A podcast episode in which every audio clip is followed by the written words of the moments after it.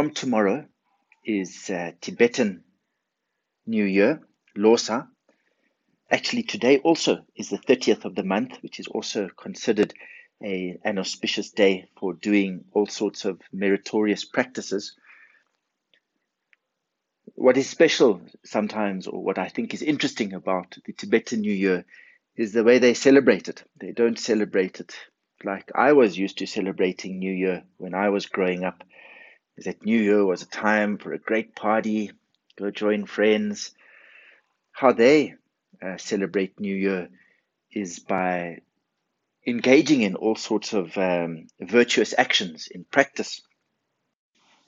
What they believe is that how you start the year is how then you will spend the, the rest of the year, or it'll give you a very good momentum for how you spend the rest of the year.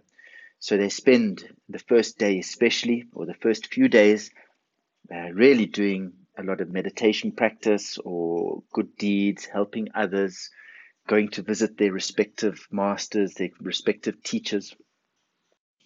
And especially for the first 15 days until the the day of miracles, the day of great miracles of Buddha, which is on the 15th day of this lunar month, which is, I think, or actually is the 9th of March.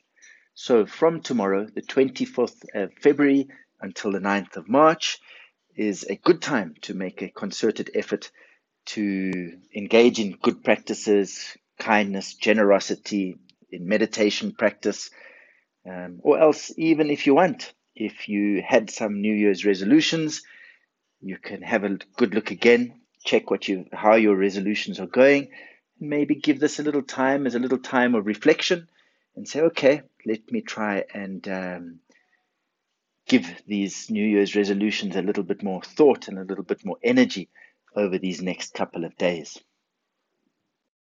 And I'll just send out a few screenshots just showing these dates.